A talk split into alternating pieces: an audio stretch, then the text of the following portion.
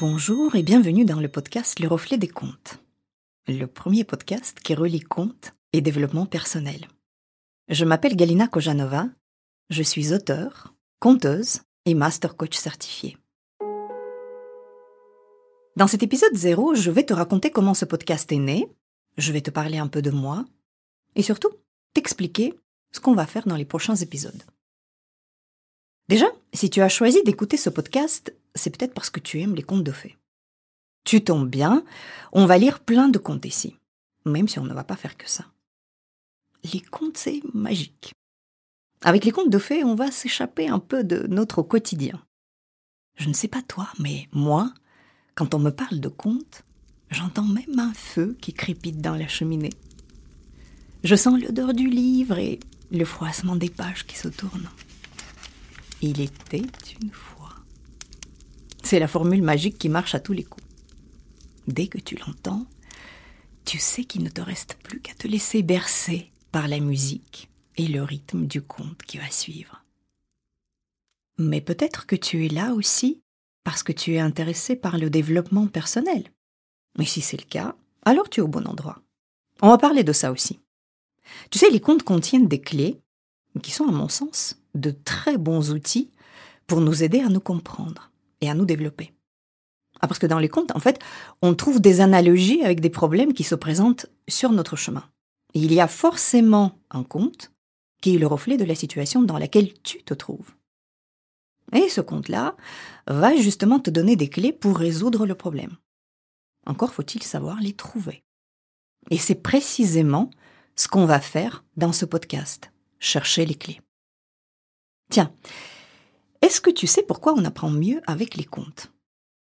Alors, pour faire court, notre cerveau est divisé en deux parties. La première partie, c'est le cerveau analytique, qui représente seulement 5% du cerveau. Ce cerveau va collecter et analyser des informations. La seconde partie, en revanche, qui occupe les 95% restants, c'est le subconscient. Et tu sais quoi? Toutes nos blessures, nos automatismes, nos peurs et nos barrières, nos émotions aussi, ce qui euh, va nous mettre en mouvement, sont logés dans ce cerveau. Bref, toutes les choses qui vont déclencher nos réactions et qui vont aussi nous pousser à agir. C'est important de savoir ça. C'est donc à ce cerveau-là qu'il faut qu'on s'adresse si on veut changer quelque chose et le changer en profondeur. Mais voilà, Contrairement au cerveau analytique qui comprend le langage de la parole, le subconscient, lui, ne communique qu'à travers symboles, images et métaphores. Et justement, les contes de fées en regorgent. En écoutant ou en lisant un conte, tu communiques directement avec ton subconscient. Je vais le répéter même encore une fois parce que ça me paraît vraiment important. Quand tu écoutes ou lis un conte, tu communiques directement avec ton subconscient. Et ça rend l'apprentissage et le développement personnel beaucoup plus efficaces qu'avec des méthodes classiques. Et beaucoup plus fun, j'ai envie de dire aussi. Hein. Et si tu as des enfants, c'est valable pour eux aussi, évidemment. Même encore plus que pour nous autres, les adultes. Comme tu auras appris les clés et le sens caché des symboles dans le conte de fées, ben, tu seras à l'aise pour les guider. En parlant d'enfants, justement, je, crois que je me suis découvert une passion pour les contes assez jeune. Je devais avoir 6 ou 7 ans. Alors tu sais, petite, j'étais souvent malade. Et je passais mon temps au lit à écouter des contes euh, sur de vieux disques euh, vinyles. Et puis à les lire. Et, je me souviens euh, aussi à l'école, la maîtresse me mettait parfois comme ça devant la classe, sur une chaise au perché, et, et me demandait de conter des histoires à mes camarades, pendant qu'elle, elle s'absentait. Alors je racontais des petits chaperons rouges ou trois petits cochons euh, euh, que je connaissais euh, presque par cœur. Et tu sais, à ma grande surprise, on m'écoutait. C'est à ce moment-là, je crois, que je me suis découvert l'âme d'une conteuse. Et à vrai dire, les contes ne m'ont jamais vraiment quitté depuis. Plus tard, je devais avoir, je ne sais pas, une vingtaine d'années, j'ai commencé à me servir de contes d'ailleurs assez spontanément, sans avoir beaucoup étudié le sujet à cette époque-là, euh, je m'en servais un peu comme repère quand j'étais en difficulté. Les contes étaient pour moi mes, mes petits cailloux blancs, à moi, à l'image du petit poussé. Je pressentais euh, quelque part que j'allais pouvoir trouver à l'intérieur des contes des réponses à mes questions et même des solutions à mes problèmes. Et c'était le cas. Ce qui m'aidait aussi beaucoup, c'est quand je me trouvais dans une situation qui me paraissait euh, vraiment difficile, euh, voire euh, sans issue, c'était de repenser aux héros des, des contes que je lisais. Alors ils devaient affronter tout un tas d'obstacles. Alors bien sûr, ils se décourageaient, mais ils continuaient d'avancer. Et finalement, ils triomphaient. Alors je me disais, si eux, ils pouvaient triompher, pourquoi pas moi? Et je crois que ça m'aidait à tenir et à ne pas abandonner. Et c'était déjà quelque chose. Ensuite, j'ai commencé à sérieusement étudier le sujet. Alors, il n'était plus question euh, seulement de lire les contes de fées pour le plaisir, mais, aussi de les analyser, les décoder. Alors, j'ai commencé à lire des livres qui analysent les contes comme euh, La psychanalyse des contes de fées de Bruno Bettelheim, euh, ou encore La femme dans les contes de fées de, Marie-Louise von Franz, une psychologue suisse, qui était d'ailleurs élève et collaboratrice de, de Carl Gustav Jung, célèbre psychanalyste suisse. Euh, en parallèle, j'étudiais aussi des mythes et des archétypes. Très passionnant. Et puis ma propre méthode de développement personnel avec les contes et par les contes a commencé à émerger.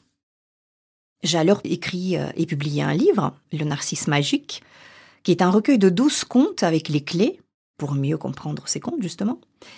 Et depuis tout ce temps, j'étais en train de tester cette méthode de, développement personnel euh, avec ou par les contes en accompagnant des personnes en coaching. Tiens, on va prendre justement un, cas assez intéressant avec une de mes coachées, appelons-la Sandrine.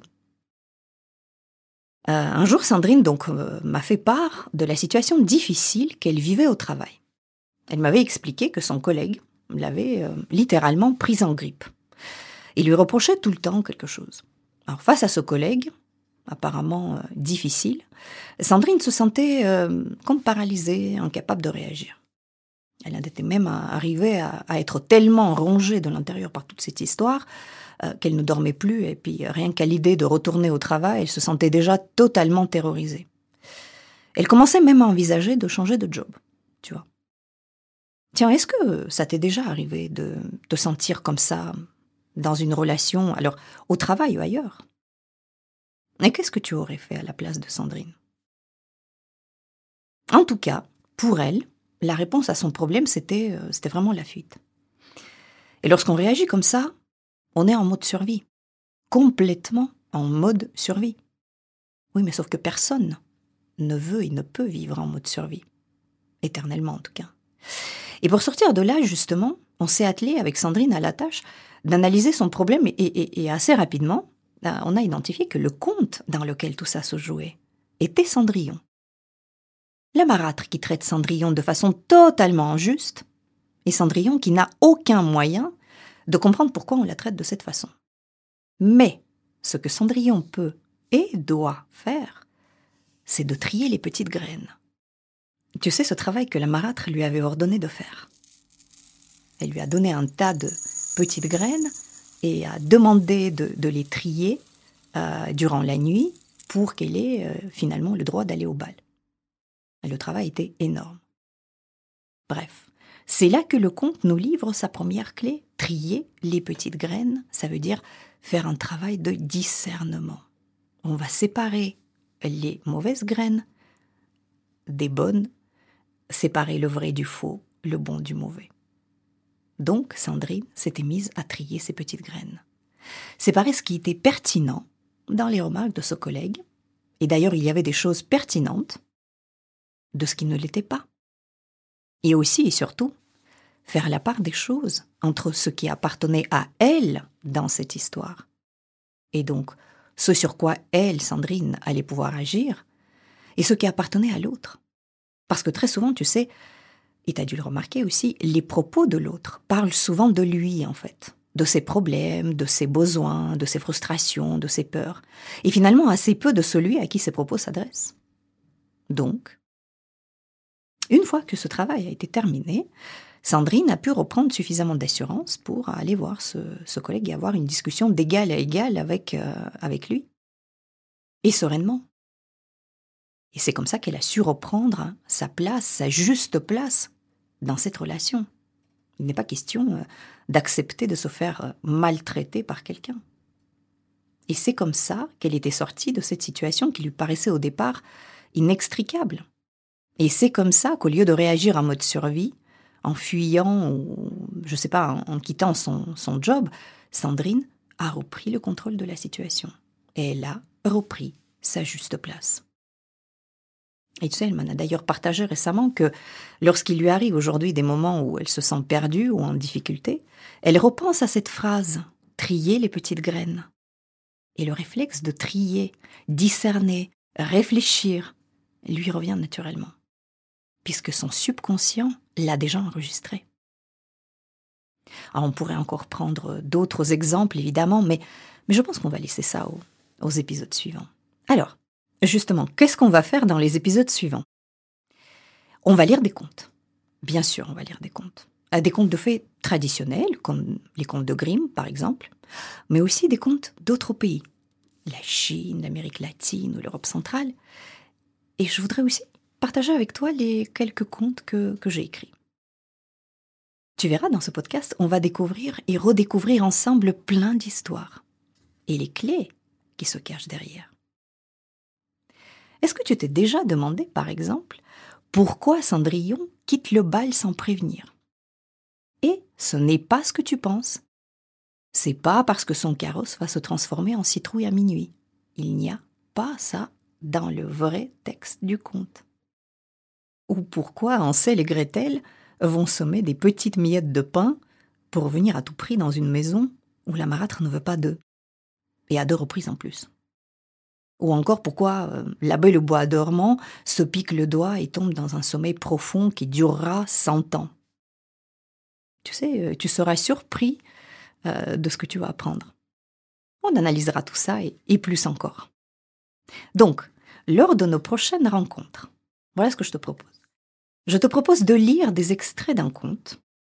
D'ailleurs, si tu souhaites que l'un de tes contes préférés soit analysé dans ce podcast, n'hésite pas à m'écrire à l'adresse que tu trouveras dans les notes de cet épisode. Ensuite, je partagerai avec toi des symboles et des clés que j'ai pu trouver à l'intérieur de ces extraits. Et pour finir, je te proposerai quelques exercices et des idées de réflexion qui m'ont aidé et que je continue à utiliser et qui j'espère pourront être utiles à toi aussi. Je crois que les contes peuvent nous aider à devenir les créateurs de notre vie. Créer son compte, sa vision, c'est une étape essentielle pour prendre sa vie en main. Dans ce podcast, j'aimerais t'offrir des outils pour écrire ton compte à toi, celui qui te permettra de créer ton avenir. Car si tu ne le fais pas, qui le fera? À très vite pour un compte.